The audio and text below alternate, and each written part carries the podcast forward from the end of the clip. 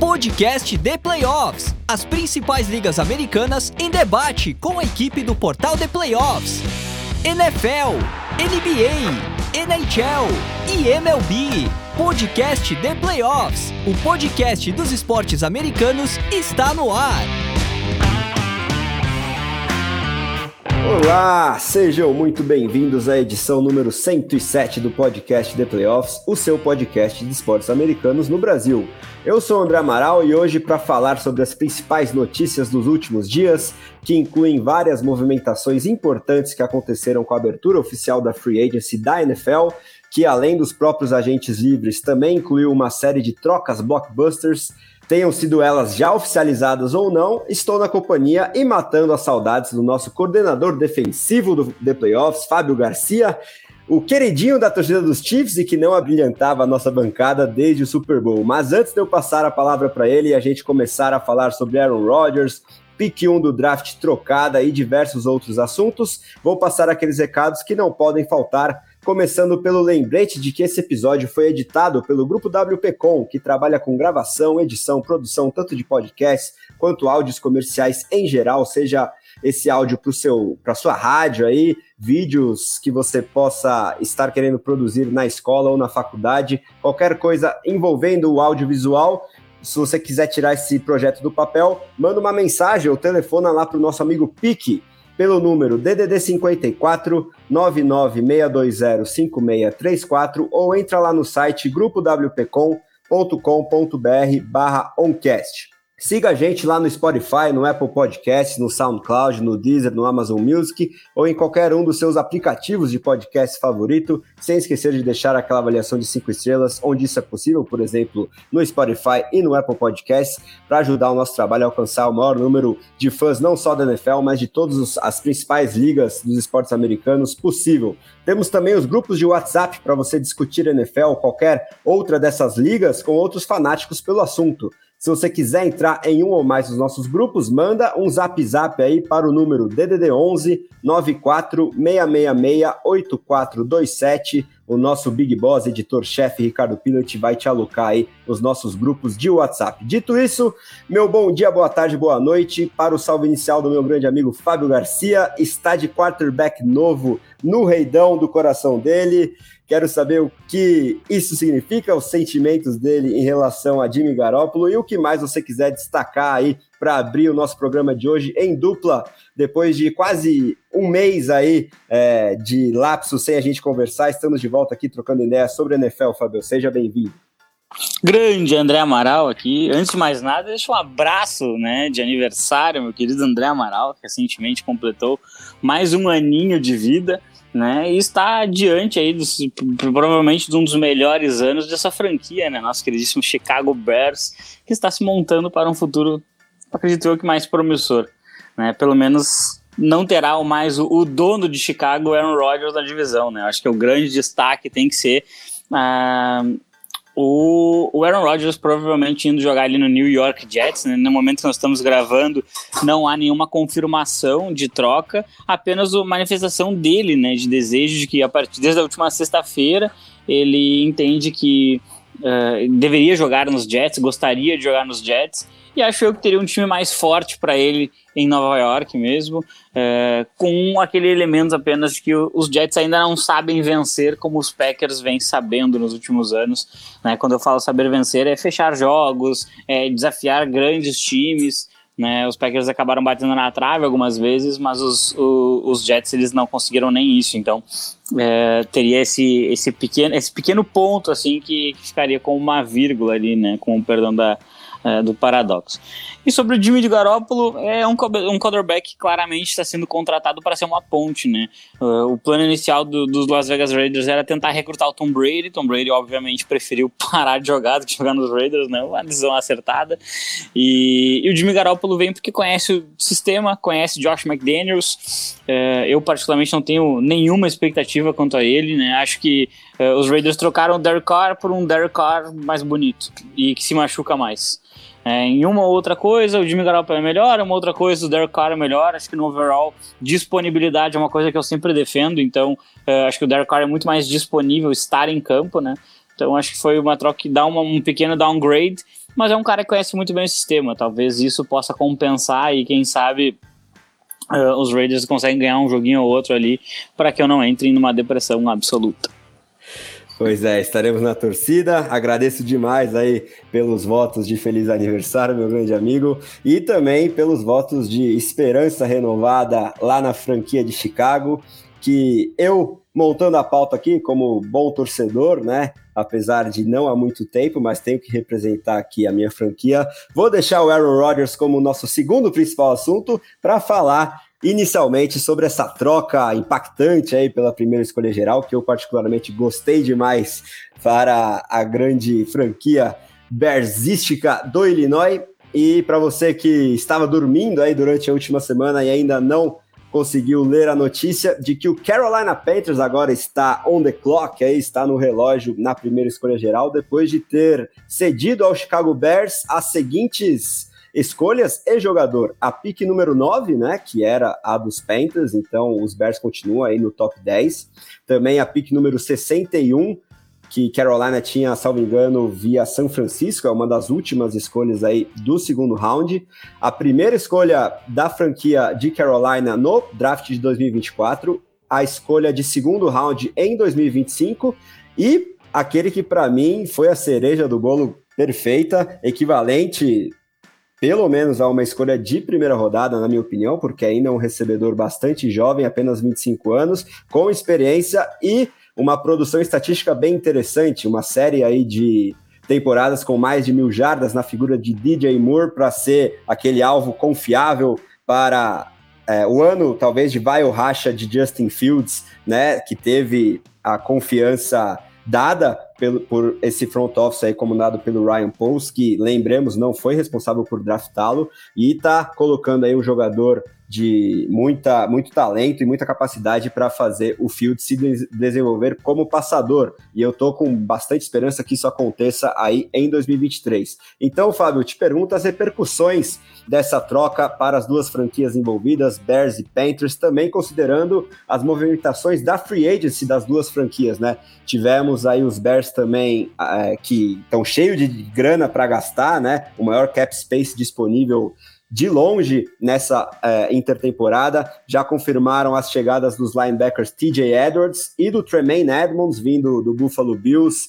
Foi a contratação mais cara até o momento, inclusive. Tem muita gente comparando aí o dinheiro gasto com o Rockwell Smith e com essa dupla de linebackers, por exemplo. Teve também o guard Nate Davis e o IDL, né, jogador de linha defensiva é, no interior dela ali, de miolo de linha defensiva, de Marcus Walker. Enquanto isso, os Panthers adicionaram o Andy Dalton, talvez como um bridge quarterback para o muito provável quarterback a ser draftado agora nessa escolha de número um. Eu quero saber o seu palpite de quem será esse nome. Tem muita discussão envolvendo ainda CJ Stroud, Bryce Young, Anthony Richardson.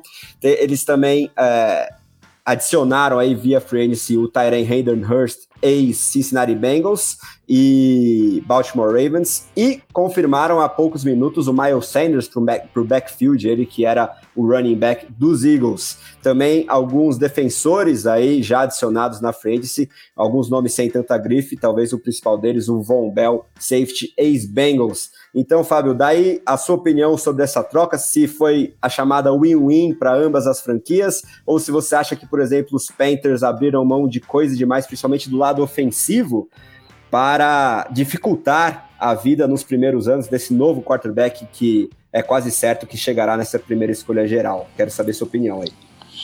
É, então essa troca, na verdade, ela nos traz várias, várias dicas e várias interpretações é, que eu acho que, que não são assim é, impossíveis para ninguém chegar. A primeira de, de, de, todas é que o Carolina Panthers quer um quarterback no draft e, e acredita é, fielmente de que esse quarterback vai ser o futuro da, da, da franquia.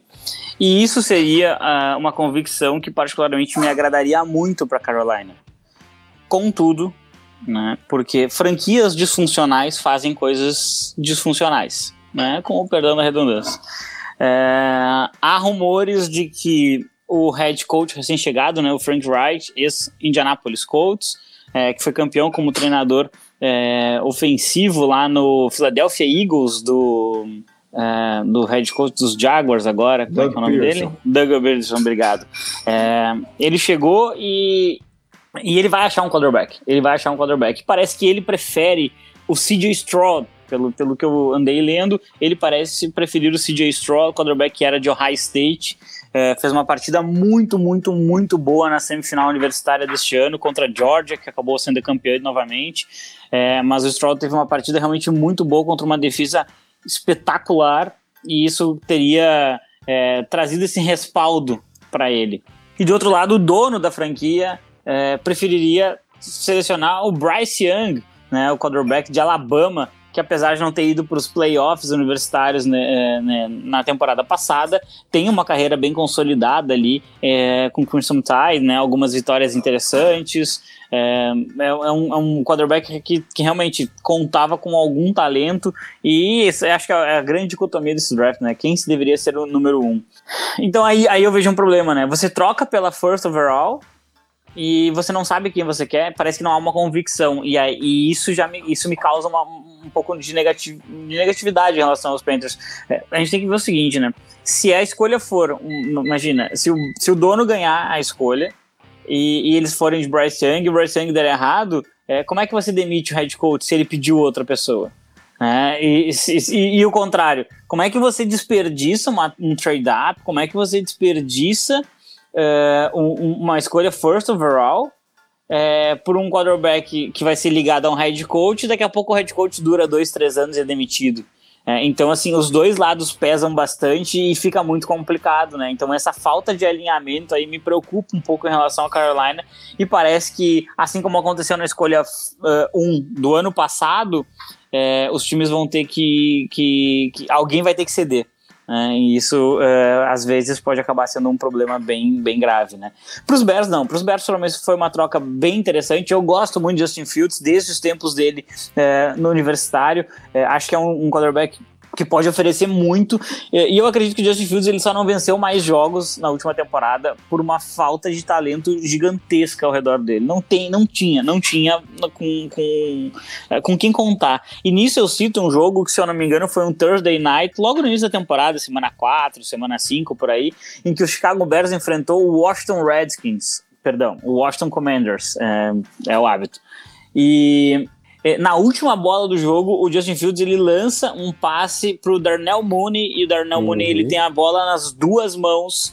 Ele sofre o contato, um bom contato do defensor, até acabo não me lembrando quem era o defensor no momento, mas o, o, o defensor ele faz um contato, ele solta a bola e os Bears perdem aquele jogo.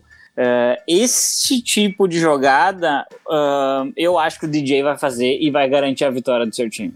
E então, assim, chega um talento que não tinha ninguém nem perto disso lá em Chicago. É um cara que vai fazer, vai buscar bolas longas, vai conseguir chegar, aprofundar o campo. É, o DJ Moore, ele para mim é um, é um, excelente wide receiver que nunca teve o privilégio de jogar com um quarterback decente. Ah, mas Justin Fields não é SQB.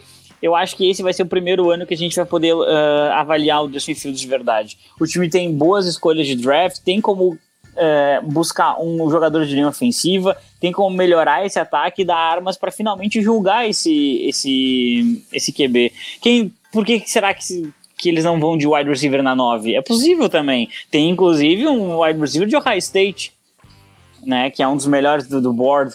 Então, eu, eu vejo que assim, é, é uma troca muito, muito boa para os Bears. É, e os Panthers, eles se deram ao luxo de fazer isso, acho que por conta daquela troca do Christian McCaffrey, né? Em que eles pegaram metade do draft do 49ers e acumularam para si. Mas é um time que precisa de muito trabalho, né? Eu acho que essa assinatura com o Andy Dalton é, te, te dá um quarterback que é, que é uma ponte, é, mas ao mesmo tempo também é eu acho que é, o, é, um plano se tudo der errado, né? Porque o Sam Darnold saiu, foi para São Francisco e agora o Baker Mayfield vai jogar na divisão contra, o, uh, contra os Panthers todo ano duas vezes, né? Pois é, e daqui a pouco falaremos exatamente sobre esses quarterbacks. E aí, só para a gente encerrar o assunto, quero confirmar contigo suas impressões sobre burburinhos que vem começando a surgir de Anthony Richardson sendo essa escolha de Carolina. Para mim, seria muito preocupante, porque a gente não cansa de afirmar aqui que ele é o prospecto mais cru dentre esses principais da classe. Se tem o teto maior dentre todos eles, precisaria de um entorno mais consolidado, eu acho, para poder desenvolver esse potencial. E sendo jogado aí nesse ataque sem muito talento e na necessidade de justificar essa escolha número um geral, haveria boas chances dele acabar não conseguindo desenvolver todo esse talento que a gente sabe que existe. O nosso amigo Luiz Felipe Sassini, inclusive, no último mock aí que saiu no site do The Playoffs, colocou a aposta no Richardson sendo essa escolha de Carolina. E aí eu quero saber de você, Fábio, se você. É, o que você acharia dessa eventual escolha e se hoje você enxerga muito baixa mesmo essa possibilidade do Richardson na 1 para Carolina? Eu acho uma. Eu acho que seria uma escolha errada. Tá? Deixo bem claro, assim, acho que seria uma escolha errada. Acho que a Carolina deveria tomar outro caminho se se busca um pouco mais de consistência na posição de quarterback. É, o Richardson, ele é um fenômeno físico. É, é, inacreditável que ele seja quarterback, né? Porque geralmente pegam um jogador desse tamanho e deslocam para outras posições. Então é, é, incrível que ele não tenha sido deslocado. E aí a gente volta naquele, naquele debate de Lamar Jackson, né? Dos seus tempos de draft. Uh, e, e, é natural a comparação, né? Ah, um cara que fisicamente é privilegiado, é, é um cara que, que tem é, atributos que, que realmente chamam muita atenção, é, mas eu acho muito injusta a comparação do Richards com o Lamar. Né? O Lamar ele já tinha vencido um Heisman no seu, no seu segundo ano lá em Louisville. É, o, o, Richardson ele tem o que 20, 20 uh, jogos como titular é, então, assim, eu tenho algumas preocupações, e eu falei isso no tempo do Zach Wilson, né? É, é muito fácil a gente falar quando dá errado, né? Mas a gente tem que. Uh, eu tenho algumas preocupações com quarterbacks na, na, no college, é, quando eles não conseguem completar determinados tipos de passe.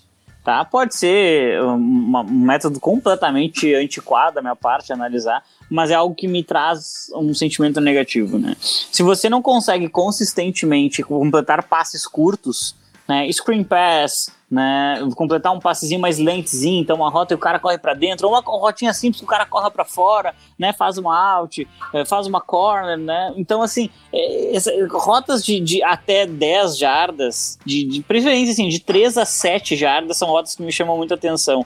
O Zach Wilson tinha uma dificuldade muito grande com essas rotas. Se você pegasse o, o, os melhores momentos do Zach Wilson antes dele ir para NFL, eram o quê? Eram big plays. É, então era era uma bomba que ele lançava e pegava a defesa completamente perdida lá no fundo do campo.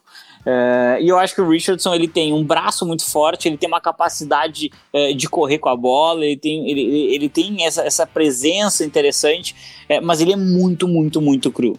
É, e, e, é um, é um, pouco assustador até ele chegar com esse buzz todo ao redor. E eu acho que o elemento físico tem, tem, tem bastante sobre isso, né? Eu, particularmente, acho que uh, o, o CJ Stroud ele é hoje o quarterback que deveria ser selecionado antes dos demais. É, exclusivamente por até, até, por um pouco de exclusão, assim, para ser sincero, né? O Richardson tem esses problemas é, de ball placement, né? Ele não consegue colocar a bola em todos os locais do campo com consistência. O, o Bryce Young eu acho muito, muito, muito pequeno e isso me assusta num quarterback que vai apanhar do Nick Bolsa, por exemplo, né? Do Cameron Jordan, vamos pegar na divisão? Cameron Jordan, Lavonte David, Shaq Barrett, né? Daqui a pouco o Will Anderson, se sobrar lá para Chicago, acho que não agora, mas é, é complicado você colocar jogadores é, que são muito fortes fisicamente batendo num jogador que, que não tem 90, 100 quilos. É, então, é, o Bryce Young me preocupa bastante por isso. Eu não sei qual é a durabilidade dele. O fato dele ter o mesmo tamanho do Kyler Murray me preocupa, até porque o Kyler Murray parece um pouco mais forte. É, então eu, eu, vejo que particularmente assim, é, o Anderson Richardson ele impressiona demais, ele tem aquela questão do combine muito forte, né, ele bater recorde em determinadas métricas e e esse é o grande ponto, né? Isso ainda impressiona demais. Esses pontos ainda são levados muito a sério. E a gente já deveria ter ligado é, um alerta com alguns combines que não foram ideais e mesmo assim eram foram, viraram jogadores incríveis. É, então eu particularmente não, não gosto dessa escolha, eu não vejo ele como uma escolha top 10 nesse draft. E, e, acho que se Carolina acabar optando por ele, vai cometer um equívoco, sim. Pois é, vamos aguardar aí as cenas dos próximos capítulos. E já que você mencionou o Zach Wilson como um comparativo aí pro Richardson, bora falar sobre o New York Jets, que se depender da sua torcida e do próprio elenco, eu acho, por meio de manifestações nas redes sociais, já descartou completamente aí essa antiga escolha número 2 geral da franquia, já que Aaron Rodgers está na iminência de ser anunciado como novo quarterback é, dos jatos aí de Nova York. Ainda não é oficial, mas tudo indica que irá acontecer mais cedo ou mais tarde, já que o próprio Aaron Rodgers, na sua já tradicional infame até certo ponto participação semanal no podcast do Pat McAfee, ex-Panther aí do Indianapolis Colts, falou com todas as letras o nome New York Jets e a sua intenção de seguir na ativa e se for realmente jogar nessas, nessa próxima temporada, quem sabe mais de uma, a intenção dele é atuar pelos Jets. É, e ele diz que o que falta acontecer é Green Bay e Nova York entrarem no entendimento sobre a compensação, porque ele tem que ser trocado, já que está sob contrato, e é, aliás, o contrato anual mais caro da NFL, uh, ah, em dinheiro geral, pelo menos, né, não considerando o garantido. E ele indo para os Jets, inclusive, seguiria ganhando aí mais de 50 milhões por ano. Quero saber. É, se isso vale a pena, na sua opinião, Fábio, se colocaria os Jets entre os favoritos na conferência, quem sabe até ao Super Bowl, depois de uma última temporada aí do Rodgers bastante abaixo em termos individuais na comparação com as outras duas anteriores, em que ele foi MVP por duas vezes seguidas, ok que o sarrafo já estava altíssimo, né, para ele conseguir a, alcançar algo semelhante. Se você tem esperança que ele pode retomar esse nível na nova equipe e todos os desdobramentos dessas negociações, porque a gente já tem a confirmação, essa sim oficial, do Alan Lazard, wide receiver ex-Green Bay agora no New York Jets. Muita gente especulou ou noticiou é, mesmo que o Lazard faria parte de uma lista de exigências do próprio Rodgers para que ele aceitasse jogar nos Jets, que incluiria outros veteranáceos como Randall Cobb e Mercedes Lewis. O próprio Aaron Rodgers negou veementemente essa informação, até deu uma cutucada aí no, no Adam Schefter e na Diana Rossini, dois profissionais da ESPN americana, mas é um pouquinho estranho, né, você observar todas essas movimentações também, considerando que os Jets contêm um grupo de recebedores já muito interessante, que tem o Garrett Wilson, atual é, rookie ofensivo do ano, né, calor ofensivo do ano na última temporada, e se isso significa também a manutenção do Rodgers com, principalmente Green Bay como refém, né? Porque eu acho que os Packers têm que esperar esse contrato dele sair da folha de pagamento para que eles possam se movimentar aí na free agency. Até agora, nenhuma contratação lá para Green Bay, pelo menos nenhuma de grande impacto ou renovação de contrato mesmo. E se isso pode fazer parte de uma represália, talvez por parte do quarterback, e também projetar o futuro aí da franquia, muito provavelmente com o Jordan Love como quarterback titular. Fabio, o que, que você acha disso tudo aí envolvendo a novela Aaron Rodgers? Ah, acho que vamos começar pelo mais fácil, né? Tá mais que na hora o Jordan Love assumir esse time, né? Vamos ser sinceros, foi uma escolha de primeira rodada, era tido como um, um grande jogador, potencial, um, olha, um potencial incrível, falavam muito do braço dele, a capacidade. Ele é sempre muito elogiado, foi elogiado pelo, pelo Aaron Rodgers, inclusive, hoje. É, o Matt LaFleur fala muito bem dele, inclusive, há muito tempo. Então acho que já tá na hora dele ter a chance. Né? Se, se isso vai se pagar ou não, lá na frente a gente vai ver. Eu, particularmente, não, não vi nada no Jordan Love ainda a ponto de, de ficar empolgado, mas acho que o time do, dos Packers tem algum talento né? Tem alguns jogadores de linha ofensiva interessantes, tem um running back bem, tem uma dupla de running backs, na verdade, boa, e, e vai precisar endereçar a posição de wide receiver, que, ironicamente, eu acho que vai acontecer na primeira rodada do draft, se eles trocarem o Aaron Rodgers. Assim como um tackle foi selecionado para Seattle quando o Russell Wilson saiu, eu acho que um wide receiver vai ser selecionado pelos Packers. É, então, assim, essa novela eu acho ela super chata, pra ser bem sincero, mas eu acho que também é, o fato da personalidade do Rogers é, ser tão questionada e, tanto, e, e, tão criticada, né? Eu acho que isso acaba é, pesando bastante e, e, até aumentando coisas, né? Eu, eu duvido que ele tenha apresentado uma lista, eu só vou pros Jets se vocês contratarem os meus amigos. Eu duvido que ele tenha feito isso, honestamente. É, acho muito mais provável que tenha acontecido, pelo menos neste ponto, o que ele falou Perguntaram sobre, sobre, sobre essas pessoas e, obviamente, eu falei muito bem, porque eu acho que eles são muito bons, né? São os amigos dele e tal. Então, eh, e acho que também tem o interesse dos Jets em, em, em, em assim, ó, se tem alguma dúvida, tô trazendo teu amiguinho aqui para tu ter mais uma vontade de vir. Né? Tem algum problema? Ó, tem mais um amigo que a gente vai conversar logo na sequência. Então, é, é, eu, eu particularmente não consigo ver assim que ah, um, o quarterback chegou, ele vai ser uma. Não é, ele não é nem um free agent, né? Ele vai é uma troca. Ah, então a gente vai ter que cumprir uma lista de exigências dele, por mais tóxico e por mais ego que a gente saiba que esses jogadores têm, é, particularmente eu não vejo que esse, esse relato seja muito provável, assim, acho meio estranho isso, para ser sincero. É, mas acho que sim, ele coloca o time dos Jets numa, numa posição que os Jets não estão há décadas, né? Ele coloca os Jets como contender. Um contender não favorito, na minha opinião, não são favoritos ainda, mas o Aaron Rodgers no time dos Jets 2022, né, a gente está em 23, no time que disputou a temporada 2022, o Aaron Rodgers ele tinha disputado a divisão. Mas com certeza absoluta, assim. Ele teria disputado a divisão, ele com certeza, na minha opinião, teria chegado aos playoffs, e acho que poderia ter feito um barulho sim nos playoffs. Né? A divisão tá mais difícil, o, o Jalen Ramsey chega agora para Miami, então eu acho isso complicado, mas a, a, grande pergunta sobre Miami é, é quarterback, né? Será que o Tua vai conseguir ficar saudável? É, tem o Buffalo Bills, obviamente, Von Miller de volta, né? O time era muito forte quando o Von Miller estava saudável. É, acho que a gente pode ter aqui uma ou outra adição no time dos Bills interessante também, apesar de ter perdido alguns jogadores na defesa, especialmente o Mike ali, que foi pro seu Bears, né? Mas o Aaron Rodgers ele coloca esse time num patamar completamente diferente. E eu acho, né, e aí talvez seja uma opinião polêmica, talvez seja uma implicância também da minha parte, eu reconheço. Eu acho que os Jets têm um staff melhor a, a, a, defesa dos Jets é capaz de competir. Eu não acho que a do Packers seja capaz. Eu acho o, o, o coordenador defensivo dos Packers uma tristeza. Eu acho o Matt LaFleur muito questionável. Eu acho que ele foi carregado pelo Aaron Rodgers, pelo desempenho do Aaron Rodgers, principalmente com o Davante Adams ali nos primeiros anos. Ah, ele foi 13 3 anos seguidos e tal. Todo mundo falava que era um time que não jogava como uma equipe 13 3 né? Ela vivia de alguns lampejos de qualidade de um, de um quarterback de exceção, um wide receiver de exceção, aí jogo que outro, algum defensor aparecia muito bem, mas os Packers eles, eles foram atropelados na pós-temporada. Né, tirando ali aquela que eles perderam por, por, e botaram a culpa no Special Teams, né? O ataque só fez 7 pontos, mas a culpa é do Special Teams. Uh, é, é, é, meio complicado a gente, a gente ver um, um, ano que os Packers realmente, ah, não, eles não foram eliminados com, com razão. Não, todos os outros anos os Packers foram eliminados com razão. Eu não vejo, eu não vejo é, no Matt LaFleur o respaldo é, que eu acho que o, o, Robert Saleh vai ter com o Aaron Rodgers. Eu acho que o Robert Saleh com o Aaron Rodgers é capaz de conduzir esse time sim para brigar pela divisão. É, eu particularmente adoraria ver essa troca. É, do ponto de vista competitivo, né? Até mesmo porque os Packers parecem, e aí que eu acho que faz muito sentido para Nova York.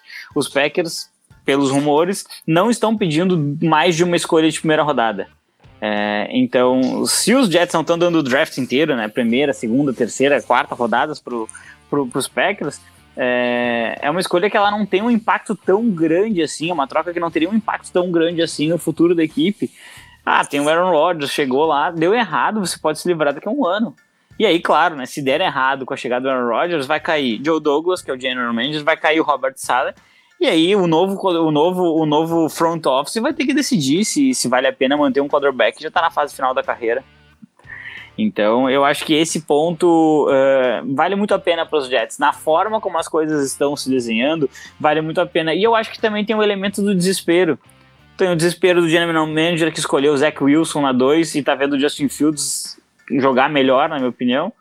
É, tem o elemento do, de um head coach que teve uma defesa sensacional lá em São Francisco, mas viu logo depois surgiu um novo coordenador defensivo muito bom, e aí já começam a perguntar: será que aquela defesa era, ela era tão boa que levava o Salé? Porque ela, ela tava muito bem com o Demico Ryans também. É, então tem esse desespero, e tem o desespero do dono. O dono não chega nos playoffs há muito tempo. Os Jets têm a maior seca da, da, da NFL no momento. É, então, assim, é, quando é que quando, vocês que estão nos ouvindo aqui, é, quando é que vocês lembram dos Jets realmente competitivos? É difícil de lembrar, ah, tem um ano com Fitzpatrick. Bom, aí você vê, né? Se o ano que os Jets foram competitivos foi um ano com Fitzpatrick, é, um, é uma franquia que não vem competindo muito. É, então, todos esses elementos eu acho que eles acabam é, pesando na hora de uma decisão. E aí, trocar pelo Aaron Rodgers, colocar ele com Garrett Wilson, é, o, o, retorno do Bruce Hall, que vai voltar de, de lesão, é, uma linha ofensiva que ainda pode produzir num, num, nível muito forte e com um release rápido como o do Aaron Rodgers vai produzir melhor com certeza essa defesa jogando que joga, olha, eu particularmente eu não consigo ver isso como um investimento ruim. né? Não é uma solução de, de médio e longo prazo, mas ela faz os Jets competirem. Eu acho que é isso que o dono, o general manager e o head coach estão pensando. E são elementos que, que eles são importantes na equação. As pessoas elas pensam também em manter os seus empregos. É, o, o, o, não, de nada adianta para o Robert Saleh segurar três escolhas de primeira rodada. Porque ele não sabe se daqui dois anos ele vai estar tá lá para participar da escolha de primeira rodada. Então eu acho que isso pesa, sim, e esse desespero ele justifica o, o você ter que tolerar o ego do Aaron Rodgers. Sem dúvidas, fatores muito importantes aí levantados. Só vamos ver se o extra-campo vai ou não vai influenciar dentro de campo aí para alguém que já foi MVP mais de uma vez e agora vai ter que lidar com a imprensa de Nova York, que a gente também sabe que tem um histórico um pouquinho complicado. Estou bem curioso para ver como é que vai ser essa relação toda, né? É, e eu acho que, e, e também assim, até falando um, um, um pouquinho mais do, do, dos Packers, né, tem uma torcida bastante, é, bastante numerosa aqui no Brasil, né? Talvez seja uma das maiores.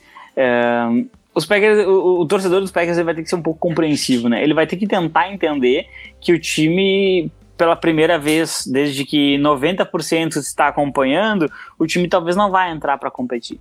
O time talvez seja o favorito, inclusive, a ficar em último na sua divisão. Chegou um excelente coordenador defensivo em Minnesota. Os Lions parecem estar num caminho certo depois de tantos anos. E os Bears, é, eles têm hoje a possibilidade de construir mais talento. É, de agregar mais jogadores, foram bons investimentos na free agency, é um time que deve ter um respaldo, um suporte muito maior. É, então não seria nenhum crime se os, se os, Packers ficassem em último da sua divisão. E talvez o torcedor tenha que entender que no primeiro ano de um quarterback que, entre aspas, é calouro, né, é, as coisas elas são mais difíceis. É, você não tem hoje qualidade na posição de wide receiver. Né, alguns pontos da sua linha ofensiva são falhos seu coordenador defensivo parece jogar contra o time de vez em quando. Vai voltar o Rashan Gary, né? Que é, que é uma grata notícia, mas ainda assim. É, o que, que esses, o, que, o que, que o torcedor deveria fazer? Eu acho que deveria só fazer um alinhamento de expectativa. Talvez os Packers não sejam capazes de competir. Ah, mas todo mundo se esperava, todo mundo esperava isso dos Seattle Seahawks. E os Seahawks chegaram nos playoffs. É verdade, é possível. Ninguém está dizendo que isso é impossível. É, mas eu não vejo, eu não vejo um respaldo muito grande para essa equipe competir sem o Rodgers. Já não conseguiu competir com ele nesse último ano. Eu não vejo que vai conseguir competir sem ele. Então, é, talvez a gente veja também o início de uma nova era, né? Patriots e Packers com essa troca pela primeira vez desde que. Ó, vou, vou me arriscar. Desde que 100% de nós acompanha a NFL, 100% de nós brasileiros acompanham a NFL, pela primeira vez, Packers e Patriots são os favoritos a ficarem em últimos das suas divisões. Né? Os Patriots por causa da chegada do Aaron Rodgers, fortalecendo um rival de divisão, e os Packers porque sair ele os rivais são melhores. É bem por aí, né? Vamos ver se isso se confirma ou não. Mas vai ser bem curioso realmente ver o Aaron Rodgers vestindo outro tipo de verde, muito provavelmente, não temos a confirmação oficial ainda, em 2023. Mas agora vamos falar sobre as cabeças aí da NFC, pelo menos na última temporada, uma troca envolvendo os últimos dois finalistas da Conferência Nacional, que me chamou bastante atenção e quero saber a sua opinião sobre a chegada do Javon Hargrave no São Francisco 49ers, ele que foi uma das revelações da defesa muito poderosa dos Eagles em 2022 e que agora chega para reforçar uma linha defensiva que já era poderosíssima lá em São Francisco e que tinha uma unidade defensiva como um todo tão poderosa quanto a dos Eagles, se não até melhor. Então, a gente vê aí Filadélfia perdendo jogadores importantes de defesa, à exceção do James Bradbury e do Fletcher Cox, que renovaram o contrato, mas, por exemplo, o CJ Gardner Johnson é, com certeza não fica, e o Darius Slay muito provavelmente também não fica, dentre outros jogadores. Eles conseguiram renovar com o Jason Kelsey do lado ofensivo, ele que é o líder principal do elenco, acho que isso é importantíssimo aí para os Eagles seguirem bastante competitivos na próxima temporada. E essa linha defensiva aí dos Niners ostentando cada vez mais depois da chegada do Hargrave e essa chegada também do Sam Darnold, como é que você interpreta isso lá em São Francisco, Fábio? Você acha que é mais um indicativo de que o Trey Lance foi realmente um bust na escolha número 3, depois de tanto capital de draft investido, né? Porque foi uma troca que exigiu várias escolhas de primeiro round da franquia da Califórnia. E temos aí as dúvidas quanto à saúde do Brock Purdy para pelo menos o início da próxima temporada. Quero ver como é que você enxerga essas movimentações, tanto do lado dos Eagles quanto do lado dos Niners. É, então, a, a NFC no momento, eu acho que antes mesmo de analisar a, essas movimentações, a gente tem que dizer, hoje, se o Aaron Rodgers realmente for trocado, é, e eu não estiver me esquecendo de ninguém, a gente não tem nenhum quarterback que seja absolutamente elite, considerado aquele, aquele, aqueles melhores de todos da liga, assim, que são quase unânimes, né? Nenhum fica na NFC. É, então a gente tem espaço para que times com quarterbacks talvez não tivessem chance na outra conferência, eles se, se consigam se montar e chegar realmente até mesmo no Super Bowl. É, o Jalen Hurts precisa ter mais anos para a gente considerar ele assim, assim como o Brock Purdy, que teve um ano sensacional antes da lesão. É, e aí a gente tem outros, outros jogadores ali, como Kirk Cousins, Dak Prescott, uh, Kyler Murray, né, que alternam bons, maus momentos, lesões, né, então é meio complicado. Uh, eu acho que a defesa dos 49ers ela parte de um princípio há alguns anos, e talvez isso seja um mérito do Shanahan, ou uma simplesmente uma, uma, uma indicação do próprio, do próprio head coach, é, de que os maiores investimentos de defesa eles ficam no front. Né? Então ele vai ficar na linha e vai ficar no grupo de linebackers. É, esses investimentos muito fortes em secundária não são muito feitos lá. Agora eles desenvolveram um safety, mas é um safety criado em casa, né? no, no Rufanga. Né? O rest, não, não, é, não existe um investimento para que isso aconteça. É, e, e, pelo contrário, assim, eles têm alguns pagamentos como esse agora do Hargrave na linha defensiva. Né? Eu acho que a, a grande dor para os 49ers é encontrar um novo linebacker que complemente Fred Warner. Né? Perderam o linebacker agora pro, pro Tennessee Titans, né? um belíssimo jogador que deve fazer um estrago lá em Nashville. Uh, e, e, aí, assim, a gente vê que o que eles vão tentar manter a, forma de jogar, vão tentar manter a estrutura defensiva. Tem dado certo nos últimos anos, tem ajudado bastante o, o time a, a, estabelecer a sua cultura de ataque. É, eu acho que os, os 49ers vêm muito fortes, né? O Sam Darnold vem para fazer a figura do, do Jimmy Garoppolo, na minha, na minha opinião. E aquele quarterback já tem uma vivência como titular. Né, já jogou em outros sistemas, é, de repente entrando ali com o Christian McCaffrey correndo bem com a bola, o Debo Samuel fazendo uh, algumas jogadas, Brandon Ayuk, George Kittle, é, talvez seja possível que ele ganhe algumas partidas, mantenha o time brigando no topo da divisão para chegar nos playoffs com alguma tranquilidade. O Trey Lance, cara, o Trey Lance é outro quarterback é, que não consegue completar passes curtos com consistência.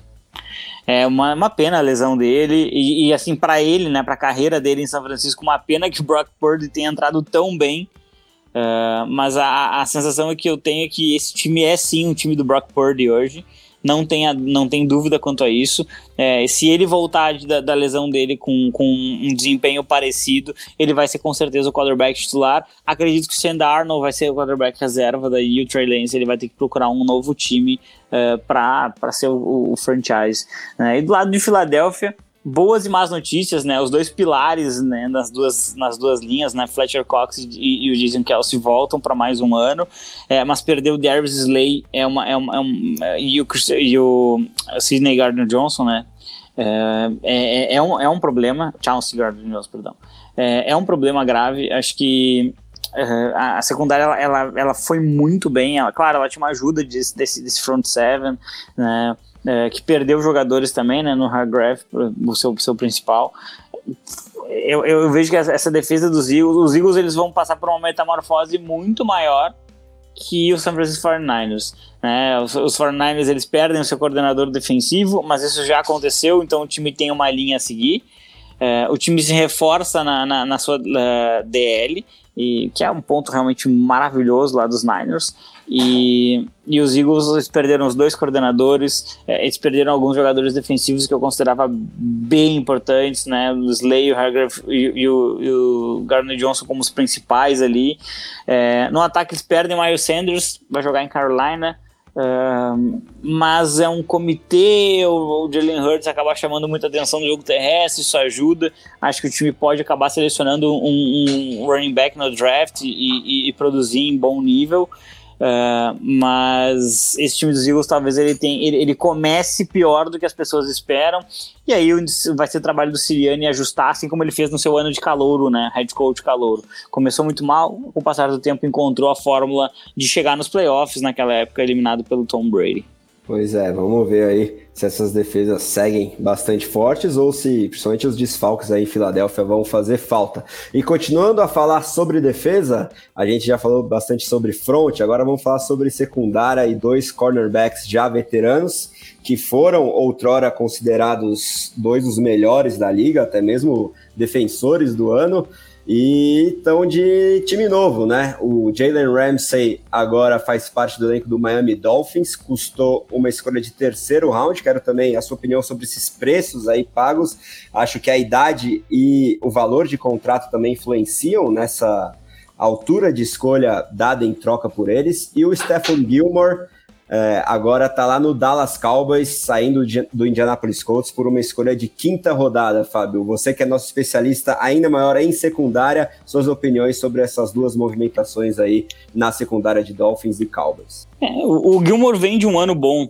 É, depois de alguns anos instáveis, ele teve um ano bom. Dizem, né, os rumores de que ele, ele teria feito uma cirurgia no joelho e teria corrigido alguns problemas dele de, de joelho, é, e isso teria permitido que ele conseguisse é, performar muito bem. Né? Ele tem inclusive uma interceptação, se não me engano, contra o Denver Broncos na prorrogação, que sela a vitória dos Colts sobre o, o, o time de Denver. E, e aí, é claro, né, uma vitória que veio da, das mãos dele acaba sendo uma coisa muito é, muito chamativa. O Gilmore ele já foi um, um cornerback absolutamente excepcional no sistema do Bill Belichick. É, acho que ele teve um bom ano lá, lá nos Indianapolis Colts e valeria muito mais, né, em termos de, de draft, é, de escolhas de draft, né, capital. É, mas ele já tá uma, uma, parte muito final da carreira. Acho que a idade pesa muito, jogou ele para baixo. O Dallas tá fazendo um investimento para fazer ele jogar junto com o Diggs e vendo o que, que isso pode causar, né? Uma, uma forma bem interessante ali do Dallas tentar aproveitar o auge do Micah Parsons fisicamente para ver se a secundária consegue fazer mais big plays, pegar um, um, cornerback que é extremamente inteligente. Eu acho que é por isso que o, que o Gilmore fez um sucesso ainda no último ano. Ele tem um QI de futebol americano muito elevado. É, eu, a, a partir disso, eu acho que ele pode ter sim alguma representatividade nessa defesa dos Cowboys, que manteve seu coordenador. Eu acho que esse é o grande ponto né, manteve seu coordenador. Acho que esse é o, é o grande ponto para os Cowboys é manter essa, essa, essa, linha, essa forma de jogar. É, e do outro lado, o Jalen Ramsey, ele acaba tendo mais uma vez um time na Flórida, né? Então ele volta para casa. É, eu acho ele um, um belíssimo jogador. É, ele teve um ano um pouquinho abaixo, sim, assim como todo o time dos Rams. Aquela ressaca do Super Bowl pegou bem o time dos Rams. Até o Aaron Donald teve um ano abaixo, então Uh, você vê que realmente a ressaca ela foi muito forte, mas o Jalen Ramsey ele, ele, ainda é um dos melhores, ele é um belíssimo cornerback e, e acho que Miami só não pagou mais caro em, em termos de, de, escolha de draft, porque o contrato dele é um contrato significativo, então né, isso acaba pesando na hora de, de assumir para o salary cap e para o futuro da franquia em si. Mas já ele em, em, em par com o Xavier Howard, acho que vai ser uma o perdão, o, é, o Xavier Howard, exatamente.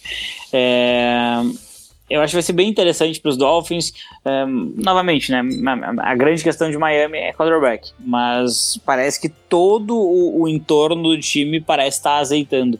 É, tem um safety que eu adoro lá na figura de Evan Holland. É, tem uma boa dupla de cornerbacks.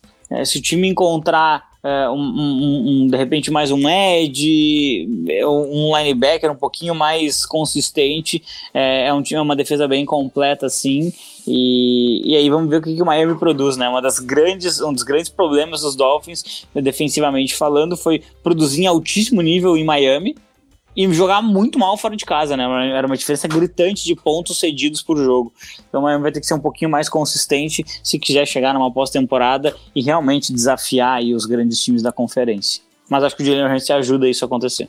Boa, vai ser bem interessante observar essa AFC Leste em se confirmando, principalmente a chegada do Aaron Rodgers. Estou bem curioso para ver toda essa dinâmica. E estão garantindo que Tua Tagovailoa chegará plenamente saudável para a temporada. Ele até está treinando com um medalhista olímpico de judô para aprender a, a, fazer as quedas e diminuir o risco de concussões. Torcer para que ele consiga se manter saudável realmente, porque é importantíssimo para a franquia de Miami. Agora chegou a hora, né, Fábio? Quero as suas é, impressões mais aprofundadas sobre as movimentações do seu Las Vegas Raiders e já falando sobre outros dois times por tabela. Um deles já citado aí, mas é, que, que também está envolvido nas trocas ou assinaturas na free agency que aconteceram, que é o New England Patriots, e também o New York Giants, que adquiriu via troca um ex-jogador dos Raiders. Então a gente teve ainda, além da confirmação do Jimmy Garoppolo assinando para ser o novo titular, pelo menos por algum tempo lá em Las Vegas. E aí eu também vou te perguntar se o seu palpite para pique número 7 do seu time é quarterback ou outra posição, outra posição depois dessa assinatura de contrato, já que na prática o contrato do Garoppolo funciona muito mais como apenas um ano, já que a partir do segundo fica até certo ponto tranquilo em termos de cap para franquia em assim optando dispensá-lo. E teve a chegada do, Jacoby Myers, talvez o principal wide receiver da free agency, ex-New England Patriots também lá para os Raiders, o que ocasionou a troca do Tyren Darren Waller, que é um recebedor muito proeminente, atua muito mais assim do que como bloqueador, agora sendo talvez a principal arma do Daniel Jones lá em Nova York. E o Juju Smith-Schuster, ex-Kansas City Chiefs, ganhou um contrato até certo ponto bem é, generoso do New England Patriots para substituir o Jacoby Myers, que assim que saiu a notícia, inclusive, dos valores do Juju Smith-Schuster, que são, em termos brutos, 11 milhões por ano, que é basicamente o mesmo valor que ele conseguiu dos Raiders, é, demonstrou sua mágoa aí com a ex-franquia da Nova Inglaterra. Quero saber o que você achou dessas movimentações aí, tanto do Garópolo quanto do Mers para o seu Las Vegas Raiders, o Juju Smith-Schuster chegando para substituir o Mers em New England e o Darren Waller agora lá em Nova York, Fábio.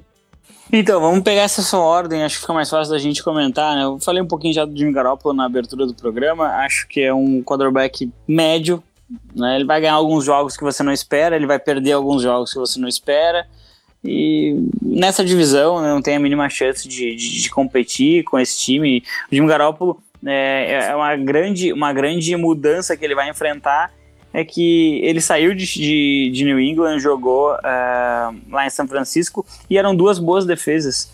É, tanto a defesa do tanto a defesa do, dos Patriots quanto dos 49ers no período do Jimmy Garoppolo sempre foram muito boas. E ele vai jogar numa das piores defesas da NFL agora, né? Então é, não, não vai ter tantas chances, não vai ter tantas oportunidades, não vai ter tantos turnovers, vai sofrer muito mais pontos, vai ficar muito mais exposto.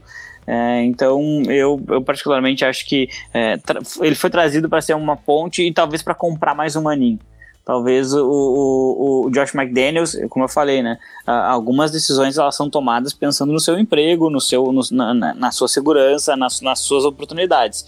O Josh McDaniels, Dave Ziegler, né? É, head coach, general manager, chegaram e eles já foram muito pressionados, porque se esperava, depois de um ano de playoffs, que os Raiders chegassem aos playoffs, que os Raiders desafiassem uh, Chiefs, desafiassem Bills na conferência. E uh, durante a temporada o time foi implodindo a ponto de uh, ter renovado com o quarterback e com o Tyrande antes do, do, da última temporada e os dois não estarem mais no time esse ano.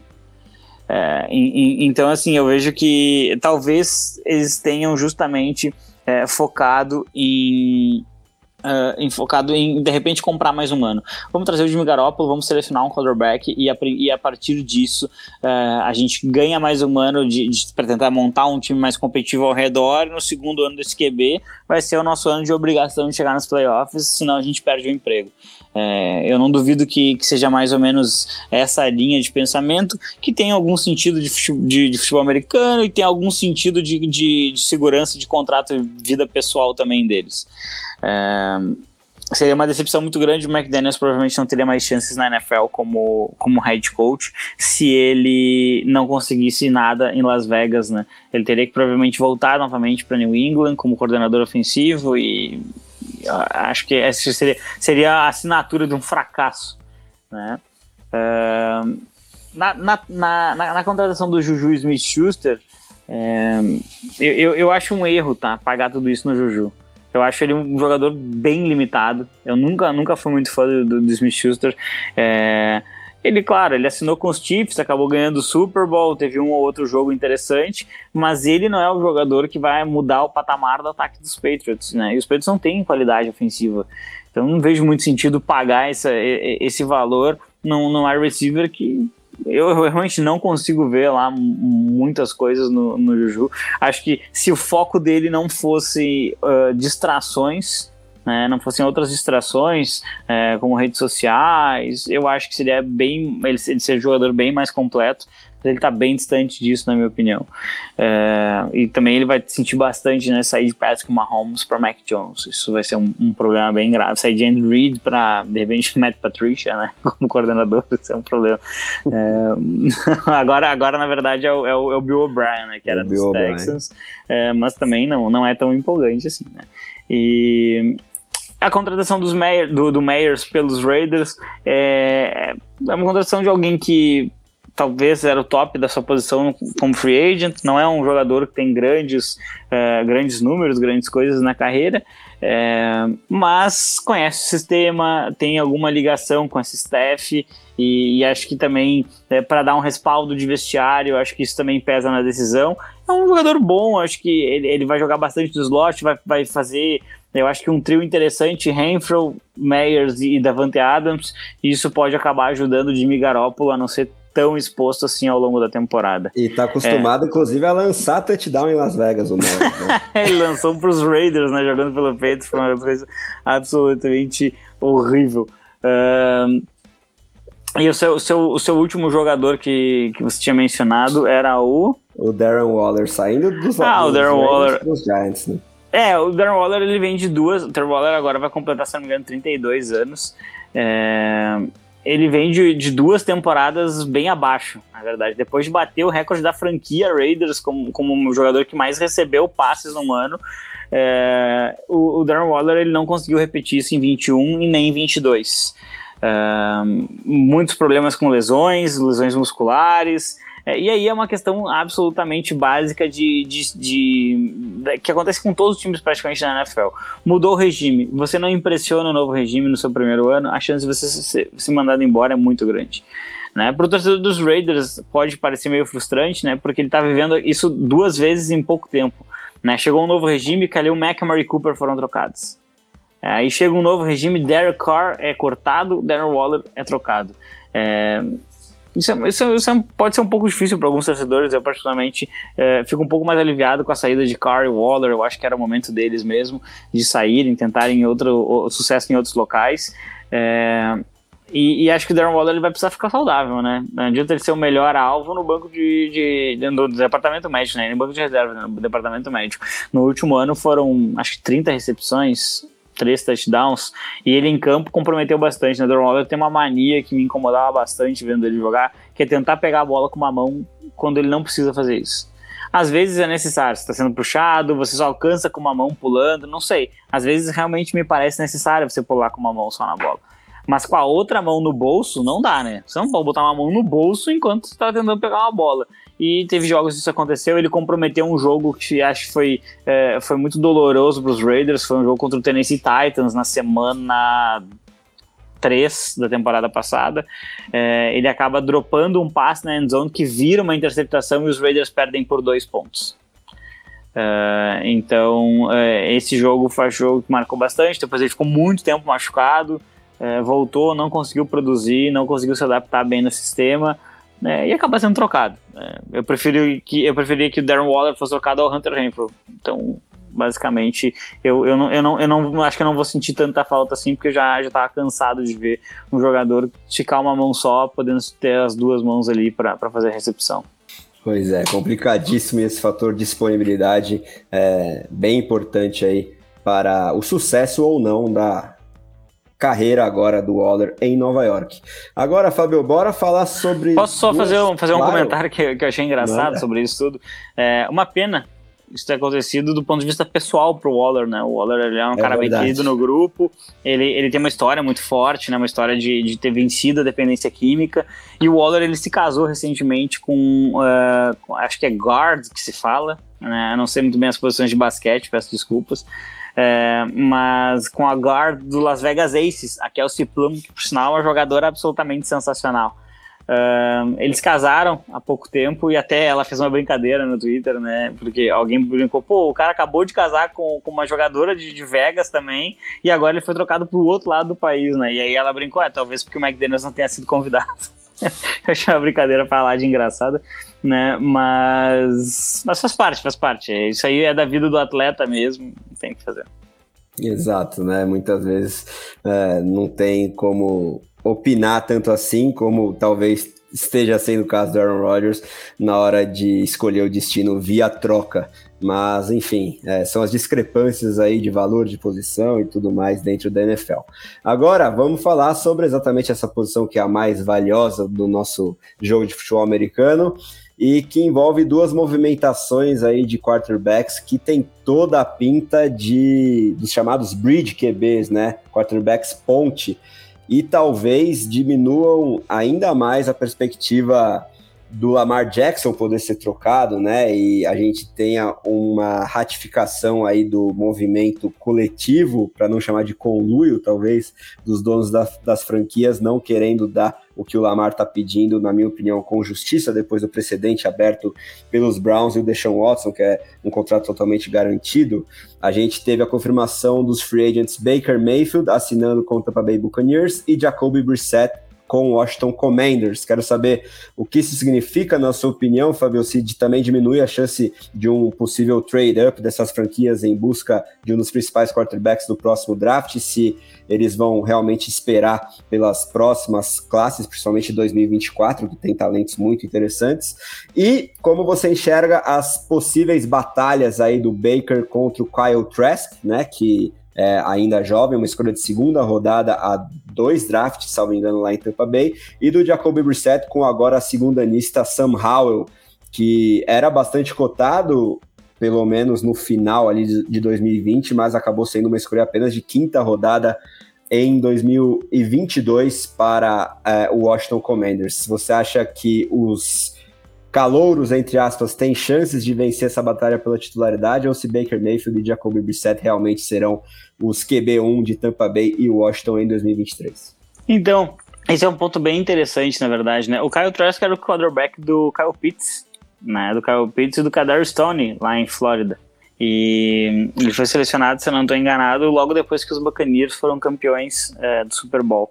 Então eu vejo que assim, o, o, o, Trask ele, ele parece um pouco mais distante de, de lutar por uma titularidade. Baker Mayfield teve alguns jogos interessantes ali pelo, pelo Los Angeles Rams é, e, e, e, acho que ele pode sim ser um, um quarterback titular ainda na liga. É, o grande problema do Mayfield, na verdade, é a forma como ele encara as coisas, né? É, é, é ficar dando declarações engraçadinhas, é, é, às vezes parece que ele perde o foco quer dançar, quer não sei o quê. É a mesma coisa que, que, eu, que eu falei do Juju ali, sabe? Às vezes parece que perde o foco no que é importante. E, é, e eu não sei se, se daqui a pouco ele não se deslumbrou um pouco com o clima de Cleveland, né? Não sei se, se o pessoal lembra, quando ele chega em Cleveland, os Browns não venciam há mais de um ano, né? Um ano de calendário. E aí eles têm uma vitória, se não me engano, sobre os Jets. E aí, inclusive, tem, tem patrocínio de cervejaria. É uma festa em Cleveland porque venceram um jogo de temporada regular. É, e aí, claro, é, há uma evolução do time, há uma evolução do sistema, uma evolução do quarterback. E eles vencem o Pittsburgh Steelers num jogo de, de playoffs.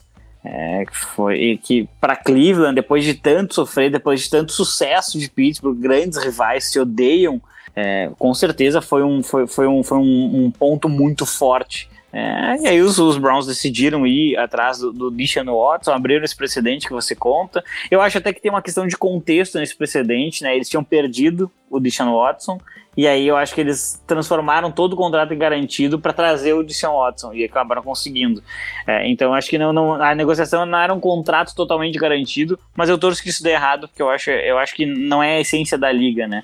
Kirk Cousins foi assim, é, não, acho que o que Cousins conseguiu lá em Minnesota, uma vitória de playoffs contra o Saints. É, Acho que foi basicamente isso.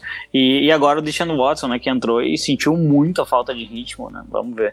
É, então eu, não, eu, acho que o Baker Mayfield ele pode ser quarterback titular, ele pode sim comandar uma, uma, uma, uma, franquia, mas ele tem que conseguir se manter focado o tempo inteiro. Eu acho que se, se chegarem agora e disserem Baker Mayfield é o nosso QB1, é, a chance dele ter uma temporada ruim é muito grande, porque ele se acomoda e isso é um problema.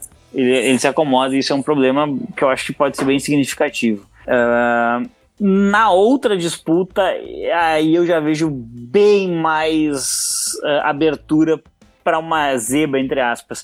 Inclusive, se eu fosse apostar hoje, eu apostaria que o Sam Howell, ele talvez não comece, mas ele termina o ano como titular. Uh, eu, eu, gostava muito dele lançando lá em, em, NC, e eu acho que ele é um, um jogador que pode sim assumir uma franquia, ele pode amadurecer jogando. Ele tem uma dupla de recebedores muito boa no Terry McLaurin, é, no Jahan Dotson, que foi uma surpresa super agradável, né, vindo de Penn State. Uh, então é, é, é um jogador que sim, que pode produzir, na minha opinião. E, e acho que o Washington tem essa carência há tanto tempo, né? Desde que eles perderam o Kirk Cousins, é, eu, eles sentem essa dor, assim, de, de não ter investido em quarterback, não conseguir encontrar uma solução a longo prazo. Passaram pela, pelo drama do RJ3, né? Então, é, é, é muito, é, é, acho que é muita coisa ao redor disso, assim. E, o, e, o, e os Commanders, eles podem, podem sim uh, acabar apostando no Sam Howell. Eu, inclusive, apostaria nisso hoje, porque o Brissett, nada contra, acho que o quarterback é seguro, tem algumas jogadas interessantes ali de, de sneak, mas no final das contas, ele é um, ele é um QB que não consegue ele é um QB que não consegue ser consistente ao longo do ano inteiro. Ele teve um recorde bem ruim lá com, com os Browns, né, no período que, que o Deshaun Watson estava suspenso. E, e, agora é basicamente. Um, vai ser um, um quarterback reserva na liga, não, não tem muito mais a oferecer, na minha opinião. E, e queria fazer um comentário também, André, sobre o que você trouxe ali desse. Esse que está sendo apontado como um boicote né, dos proprietários ao Lamar Jackson e aos contratos garantidos. É, Bom, é, é, é, complicado, né? É complicado. Uh, se, se, realmente houve uma união dos, dos proprietários, Lamar não vai receber. Não vai receber porque eles vão se fechar no grupo deles e não vão permitir que isso aconteça. É, mas tem um outro fator que eu acho que prejudica muito o mercado dele, que é o fato de que o, o, o impacto de você trocar pelo Lamar Jackson é um impacto muito grande de cap você está fazendo o que agora? Contratações de free agents. Então fica muito complicado daqui a pouco investir num QB que vai ocupar tanto espaço de cap. É, e, e, talvez você tenha que deixar esse dinheiro, entre aspas, preso na previsão de cap e não pode contratar.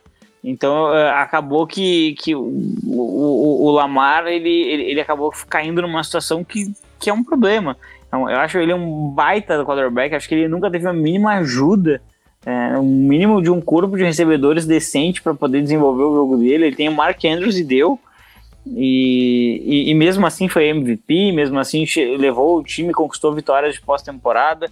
É, mas, mas eu acho que ele não vai conseguir o contrato que, que, que ele pretende conseguir, pelo menos.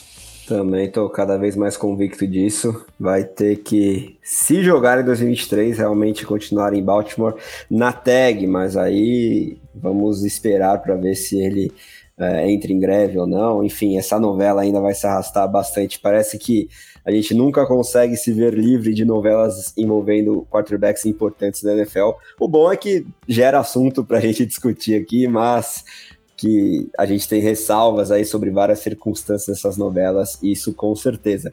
Então vamos falar sobre um time que no papel parecia ser um destino bem interessante para o Lamar, mas que depois das últimas movimentações essa chance também diminuiu drasticamente. É o Atlanta Falcons, né, que tinha o segundo maior cap disponível para gastar nessa intertemporada e foi exatamente o time que mais contratou jogadores até agora, é, seja isso por meio de renovações ou chegada de reforços. O principal deles, o Jesse Bates, um dos principais safeties da liga, saiu de Cincinnati e agora chega lá para os Falcons como um dos principais jogadores da posição em termos de salário, né? Também chegaram outros nomes como o David Onyemata, o John Smith, o Caden Ellis. Teve uma renovação bem importante na figura do Chris Lindstrom, um dos principais guards da NFL e agora está sendo pago como tal. E também tivemos a chegada do Taylor Heineke, né, ex-Washington Commanders, ele que foi titular por um número significativo de jogos lá na capital federal e agora chega para disputar a posição lá em Atlanta com o Desmond Reader, agora segunda anista. Quero saber o que o Fábio acha também sobre essa disputa. E se você gosta aí de toda essa gastança é, feita por Atlanta, se você é, gostou principalmente da chegada do Jesse Bates, essa renovação aí na linha ofensiva e esses outros nomes um pouquinho menos badalados, mas que servem para, quem sabe, dar uma sustância maior para uma franquia que tem significativos é, problemas aí de montagem de elenco nas últimas temporadas, Fabio. É, os Falcons eles estão numa posição incrível, né? Eles não são um time bom, mesmo assim eles podem ganhar a divisão, né? Porque a divisão ela tá, ela tá muito acessível ainda, né? Mesmo pelo menos nesse momento, assim, com as movimentações foram feitas, eles parecem ainda atrás de um time que tem Derek Carr, de um time que tem o, o Baker Mayfield, parecem, mas não tão assim, né? Não são quarterbacks que automaticamente vão vencer dos Falcons. É, é, eu, eu acho assim, a, a renovação do Lindstrom absolutamente necessária. Você tem que pagar esse guard porque você não vai conseguir um tão fácil assim. É, então, assim, foi, acho que foi um acerto muito grande dos Falcons renovar com seu, seu talvez o melhor jogador ofensivo ali no, do, do, da linha, né? E o Jesse Bates, eu, eu entendo por que, que os Falcons foram atrás, eu gosto do jogador, eu não entendo por que, que ele foi para Atlanta. Né? Acho que ele conseguiria ganhar, de repente, um milhão a menos por ano e jogar num time que talvez vá competir bem mais. Mas, uh, enfrentando quarterbacks que não são quarterbacks de tanta exceção assim, talvez ele tenha números extremamente expressivos e isso possa ter pesado na conta, né?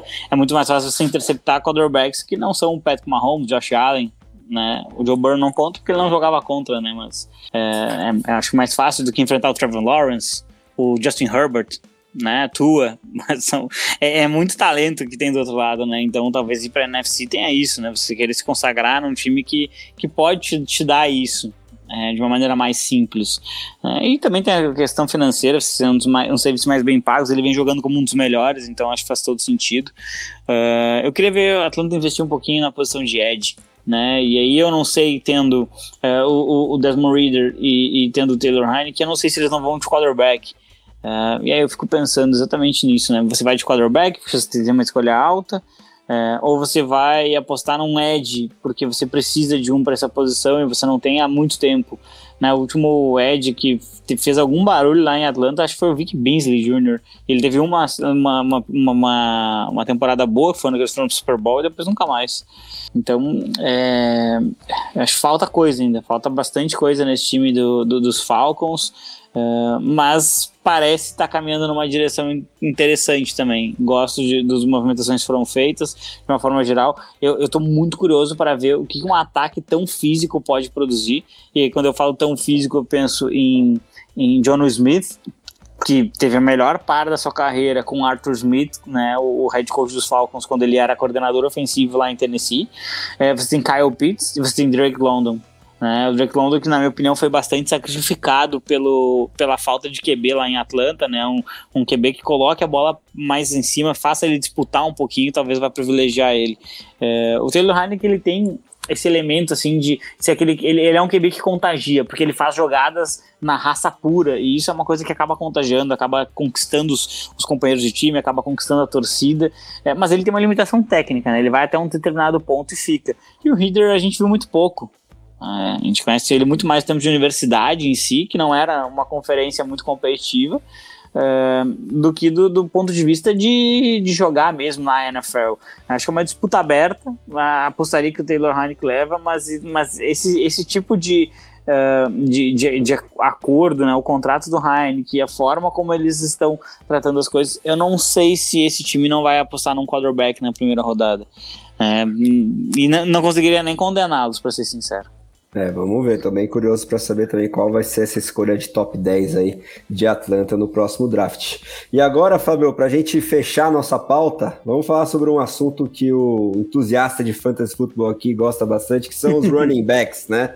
É, tivemos aí já no nosso último programa a discussão sobre a possibilidade do Derrick Henry ser trocado em meio a esse rebuild cada vez mais claro aí dos Titans, mas agora quem também está exigindo ser pago, eu acho que com justiça, é o Austin Eckler, lá dos Chargers, né? Parece quase certo que ele também vai ser trocado. Queria saber a sua opinião aí sobre fits que seriam bons para o jogador. É, o Ezekiel Elliott já saiu a notícia oficial do próprio Dallas Cowboys de que ele será sim cortado depois deles terem tagueado o Tony Pollard e agora eu acho que finalmente se materializando aquilo que a gente comenta há quase dois anos aqui no podcast, de que o Pollard vem se mostrando o melhor running back desse backfield aí dos Cowboys há algum tempo. Quero saber suas opiniões sobre possível destino do Zeke também. Tivemos a mudança do David Montgomery dentro da divisão, saindo de Chicago para Detroit, ganhando um salário significativo, então ele também pode ameaçar o DeAndre Swift, que não consegue se manter saudável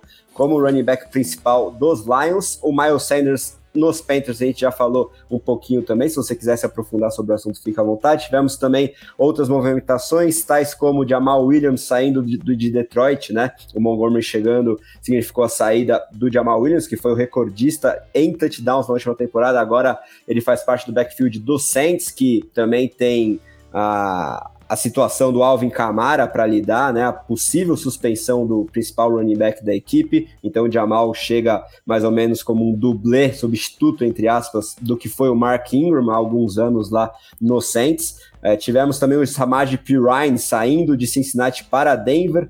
Temos toda a situação física do Javonte Williams. Acho que para mim isso é um indicativo de que ele não estará saudável, pelo menos para a primeira metade da temporada de 2023. E o Pirine vai ser bem importante nessa transição de comissão técnica lá em Denver também. O Rashad Penny, que quando está em campo produz big plays interessantes, mas é muito raro que ele esteja em campo. Agora é talvez o substituto do Miles Sanders na Filadélfia. Vamos ver também se os Eagles vão endereçar a posição no draft. E saiu há pouquinhos minutos a confirmação de que o Alexander Madison renovou com o Minnesota Vikings e os rumores de que o Dalvin Cook possa ser cortado ou trocado aumentam, já que ele não recebe pouco e os Vikings não têm tanto cap assim para administrar. Então, desses nomes que eu citei, fala aí sobre os seus preferidos, é, seja sobre confirmação de novos destinos ou possíveis novos destinos de alguns nomes de bastante grife, tais como o Cook, o Henry, o Eckler e o Ezekiel Elliott, Fábio.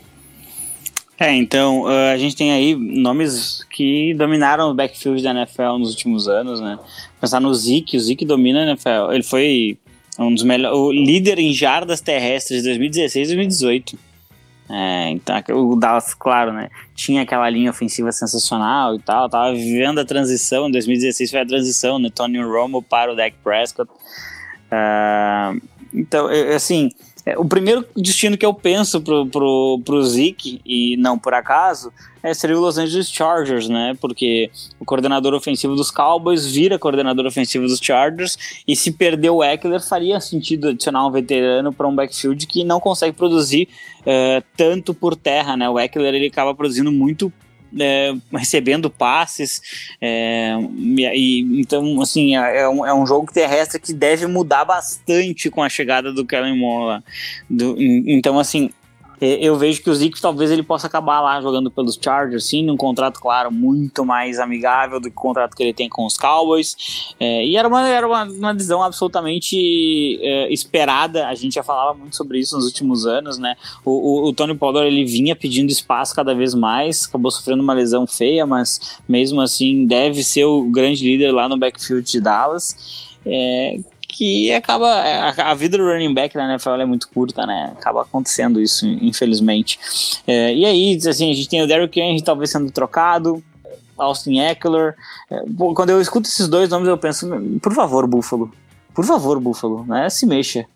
Porque faria muito sentido ter o Austin Eckler em Buffalo. Seria uma, uma, uma, excelente contratação dos Bills. O ataque ficaria bem mais completo. Mas talvez o time possa estar querendo fazer uma união de irmãos, né? Talvez Dalvin Cook, James Cook lá no, no backfield, por que não? É, tenho certeza que seria uma motivação extra pro Dalvin.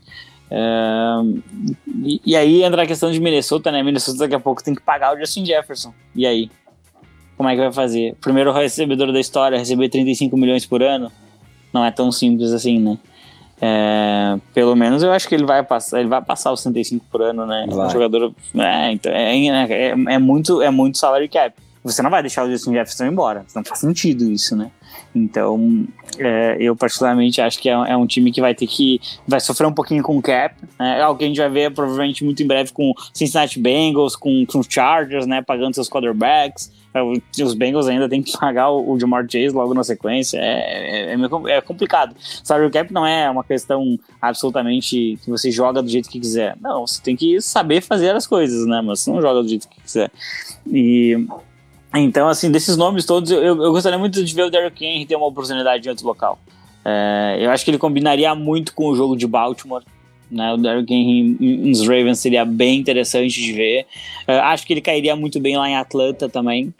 Talvez sendo o, o, o, o reunindo né, com o Arthur Smith, mas eu não sei exatamente o quanto que o quanto que o que os Titans estariam pedindo, né? Inclusive, enquanto estamos falando, o James Robinson acertou com os Patriots, né? Que é um running back bem interessante, pode acabar sendo bem produtivo lá com o Bill Belichick. Uh, o Derrick Henry, eu não sei exatamente quanto que ele valeria, né? Assim como não sei quanto que se pagaria no Austin Eckler. Uh, são jogadores que têm uma produção muito grande, mas jogam numa posição que acaba sendo um pouco desvalorizada. Uh, e o Henry, inclusive, tem um efeito de cap bem forte, né? Porque ele tem um salário muito significativo, assim como o Dalvin Cook. É, então, esses jogadores, é, eu não sei exatamente o valor de, de capital de draft que teria que se, que se desfazer. Obviamente, não se trata de uma escolha de primeira rodada, tá, eu, eu não pagaria uma escolha de segunda rodada também, é, mas depende muito da sua situação.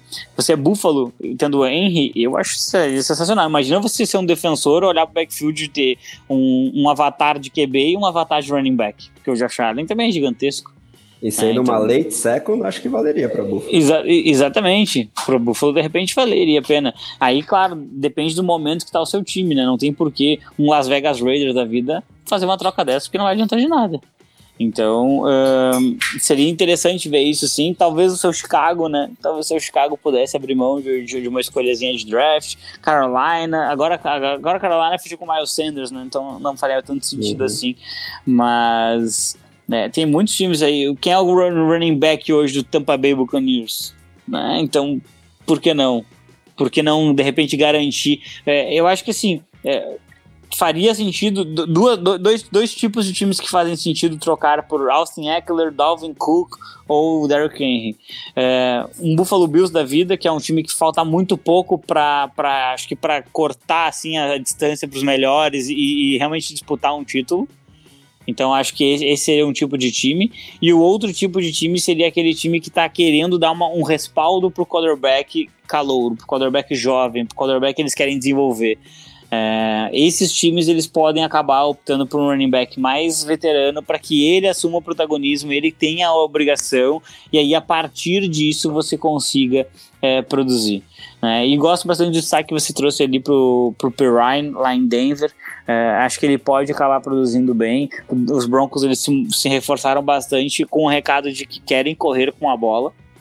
Então vão tentar estabelecer o jogo terrestre, fazer bastante espaços para os jogadores saindo do backfield no melhor estilo Sean Payton. É, e aí, a partir disso, explorar as oportunidades que as defesas forem dando no jogo aéreo. É, e tem um quarterback absolutamente capaz de executar esse playbook, não tenho dúvida quanto a isso. É, então acho que o, Sam, Samaj Perrine ele pode sim começar o ano fazendo um certo buzz e, e valendo alguns, alguns pontos de fantasy sim. Também acho, viu? E só para fechar os comentários sobre fantasy é, e falar sobre o meu Chicago Bears, já que você deu a sugestão da gente possivelmente correr atrás de running back, eu queria ver uma chance é, solidificada aí para o Khalil Herbert, que é um jogador sem quase nenhuma grife, foi uma escolha de quinta rodada, não me engano, há três anos já, mas que quando teve a oportunidade produziu muito bem, tem números até de jardas por carregada melhores do que o do David Montgomery, então para mim ele é um vencedor aí para o nosso jogo dentro do jogo, em não se confirmando é, o que eu acho que a maior possibilidade é um, um jogador da posição selecionado no draft, eu acho que se for endereçado, eu acho que será, é, faz muito mais sentido para os Bears selecionar no draft e manter uma linha de maior juventude geral aí no elenco, principalmente nessa posição que é tão delicada em termos de cap, né? Você nunca quer pagar demais para um running back, ainda mais numa reconstrução ainda que está em curso lá na franquia. E outro ganhador imenso para o Fantasy, depois dessa confirmação aí do corte do Ezekiel Elliott, é o Tony Pollard. Ele voltando saudável tem todas as chances de entrar até mesmo no top 5 aí da posição, ser um dos jogadores mais valiosos no Fantasy Football. Então, encerramos nossa pauta, Fabio. Quero seus destaques finais, te agradecendo muito por mais um papo de primeiríssima qualidade sobre a NFL. Se você quiser destacar algumas outras movimentações, talvez as renovações importantes na defesa de Buffalo, né? Jordan Poyer, Matt Milano, acho que mantém uma estrutura muito importante para esse time seguir competitivo.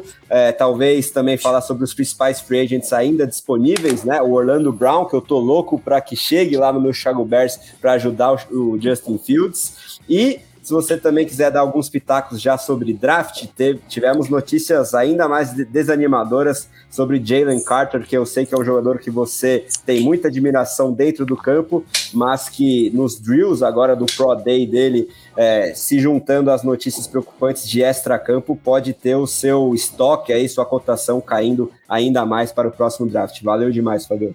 Então, André, para a gente finalizar aqui nosso programa, acho que tem bons, bons assuntos que você, você acaba levantando. Uh, antes de mais nada, eu, eu, completando o nosso, nosso tema running backs, né, tem o Bijan Robinson, né? É um, é um talento inacreditável que esse draft vai ver. É, talvez seja o jogador mais próximo de Saquon Barkley, quando o Saquon Barkley saiu lá de Penn State. É, em termos de, de, de impacto, para só que a posição não é mais tão valorizada. É, esse jogador em Chicago seria também para lá de interessante, porque é, é, ele é muito, muito, muito dinâmico e daria um respaldo muito grande para o Justin Fields. Faria ali um trio bem interessante, né? Com Fields, Bijan Robinson e agora o DJ Moore. Então, eu acho bem, bem, bem legal essa, essa ideia apesar de que talvez um, um running back na 9 talvez vá, vá se. Aí já fica carinho. É, já, já, vai, já vai te incomodar, né? Uh, mas assim, eu acho que tem, tem movimentações bem interessantes que os times vêm fazendo. Acho que Buffalo manter Jordan Poyer, é, Matt Milano, né, que fazia uma, faz uma cobertura de passes bem interessante, é um jogador bem agressivo nas blitz. É, eu acho que isso mantém a, a possibilidade do time uh, ter uma defesa forte, ter uma defesa capaz. É, isso é bem importante para esse time de Buffalo. É, tem algumas movimentações aí que, que, que, particularmente elas não fizeram tanto sentido assim para mim. É, né, eu não sei se os Panthers deveriam pagar o Miles Sanders, apesar de achar que ele pode acabar ajudando um pouco o time. Não sei se deveriam ter feito um contrato tão longo com ele. O jogador já teve alguns problemas com, com proteção de bola. Né, e, e, e destacar ali o, o Jalen Carter, cara. É, o Jalen Carter ele é um talento tão absurdo de draft. Ele é disparado, na minha opinião, o melhor jogador de futebol americano que a gente tem disponível no próximo mês de abril. É, mas a cabeça dele parece inversamente proporcional, né? Então, o que tem de, que tem de qualidade no, no jogo dele falta na hora de pensar em tomada de decisão, né? Então ele foi um cara que já mentiu para a polícia recentemente, é, teve uma questão criminal ali, resolveu a princípio, mas é, se apresentou bem mais pesado do que duas semanas atrás. É, não conseguiu completar o, os drills da posição. Isso afeta, né? Isso afeta bastante a forma como os times vão ver ele. Para mim, era, ele era a escolha número um em termos de talento de draft. Ele, era, ele, ele é o principal talento que tem nessa classe. É, mas é uma questão aí de comprometimento, né? O que eu falei do Juju, o que eu falei do Baker Mayfield. Você tem que quer ser um atleta de alto nível, você tem que entregar o tempo inteiro. Não dá para ter cinco, seis refeições fora do, fora do, do indicado pelo nutricionista. Tem que treinar conforme seu treinador manda. Tem que ir na fisioterapia. Cara, tem que fazer tudo. Tem que fazer tudo. É, é a chance da vida. Né? Então, eu acho que o Jalen Carter ele tá falhando bastante nisso, e por ser uma pessoa com falhas tão grandes na tomada de decisão, eu tenho certeza absoluta que ele vai ser selecionado pelo Las Vegas Raiders e não vai conseguir nunca ser um jogador minimamente titular na liga, porque não, fa cara, não faz sentido nenhum, assim, não faz sentido absolutamente nenhum. É, e como grande destaque defensivo, aqui, não um grande destaque, né? Porque eu acho que o grande destaque defensivo até o momento, em termos de free agents, não trocas nem nada, seria é, o Javon Hargrave lá no San Francisco 49ers, mas um dos grandes destaques seria o Aziz, né, o linebacker lá do San Francisco 49ers, foi contratado pelo Tennessee Titans. É, acho que os Titans eles estão num, numa pegada bem interessante, eles acabaram é, encerrando o vínculo com o Bud Dupree, trouxeram o Aziz, vai retornar o Harold Landry de lesão. Esse time pode ficar bem perigoso na defesa. É, é, é uma defesa que, que conseguiu conduzir uma parte da temporada ali, que eles tiveram uma sequência de vitórias muito grande, e depois, claro, acúmulo de lesões, falta de depth, e, e, até mesmo o, o, ataque do time não conseguir se desenvolver por conta de lesões também, acabaram custando a vaga nos playoffs. Mas é uma equipe muito bem treinada, é uma equipe que tem um treinador muito inteligente. E eu acho que essa contratação, que está passando um pouquinho abaixo do radar de todo mundo, é uma contratação que pode fazer bastante diferença para eles numa divisão que, em tese, vai ser dos Jaguars, mas os Titans têm condições sim de brigar, têm condições sim de, de ameaçar e de, quem sabe, até levar o título do Sul mais uma vez. Boa, meu amigo. Lembrando que esse episódio foi editado pelo grupo WPcom, que trabalha com gravação, edição, produção, tanto de podcast quanto áudios comerciais, qualquer tipo de material audiovisual. Se você quiser tirar o seu projeto do papel, manda um zap zap ou telefona lá para o nosso amigo Pique pelo número DDD 54 99620 5634 ou entra no site grupo WPcom com.br barra oncast. Em nome de Fábio Garcia, eu sou o André Amaral e essa foi a edição número 107 do podcast The Playoffs, analisando as últimas movimentações da Free Agency da NFL. Muito obrigado por nos ouvirem, um grande abraço e até a próxima!